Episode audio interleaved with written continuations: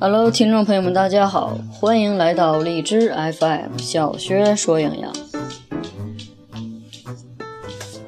今天呢，来说说月经过少的问题。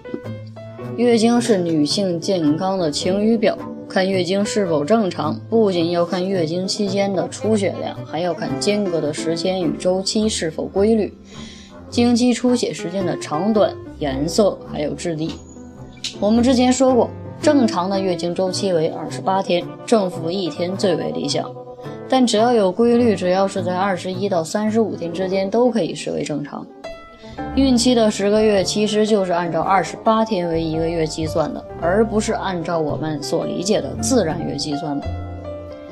每个月女性的内分泌情况都会有不断的发生变化，因此会导致子宫内膜呈周期性的变化。月经呢，其实就是每个月子宫内膜脱落的过程。脱落的内膜组织和血液由阴道排出，流出的血液称之为经血。通常女性一次月经的出血量在二十到六十毫升，平均为五十毫升。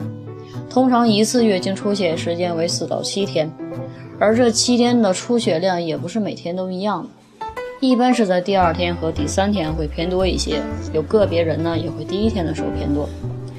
从颜色上来看，开始的时候呢时间会有一些偏暗，之后会有一些偏红，快结束的时候又会有一些偏暗。由于经血当中含有的酶可以将脱落的子宫内膜碎片溶解为小的组织，便于经血的排出，因此正常情况下的经血当中会有小碎片的组织。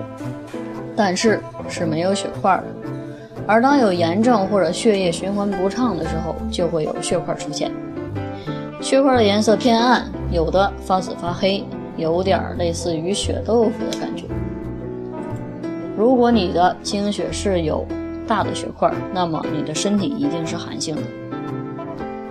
月经量少的女性，首先要看周期是不是准确。如果连续三个月的月经周期都出现间隔时间或者周期不同，那么就要高度的引起重视了。量少到底说什么程度才算是量少？如果一个月的出血期不到四天就结束了，并且每天卫生巾沾满百分之三十的不超过两块，这种情况应该算是比较少的了。量少的时候呢，需要考虑的问题至少有六个方面。首先，第一点，排出通道的问题，流产、炎症等导致的子宫及子宫颈的粘连。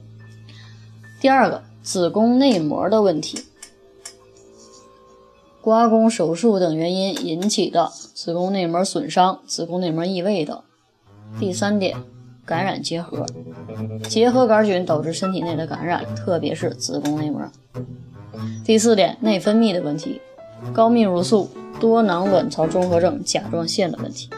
第五个，卵巢功能问题，卵巢绕衰、卵巢内囊肿，还有肿瘤等等。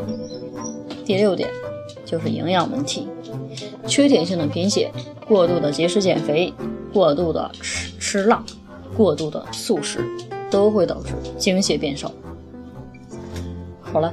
今天的节目到这里就结束了，感谢您的收听，我们下期节目再会。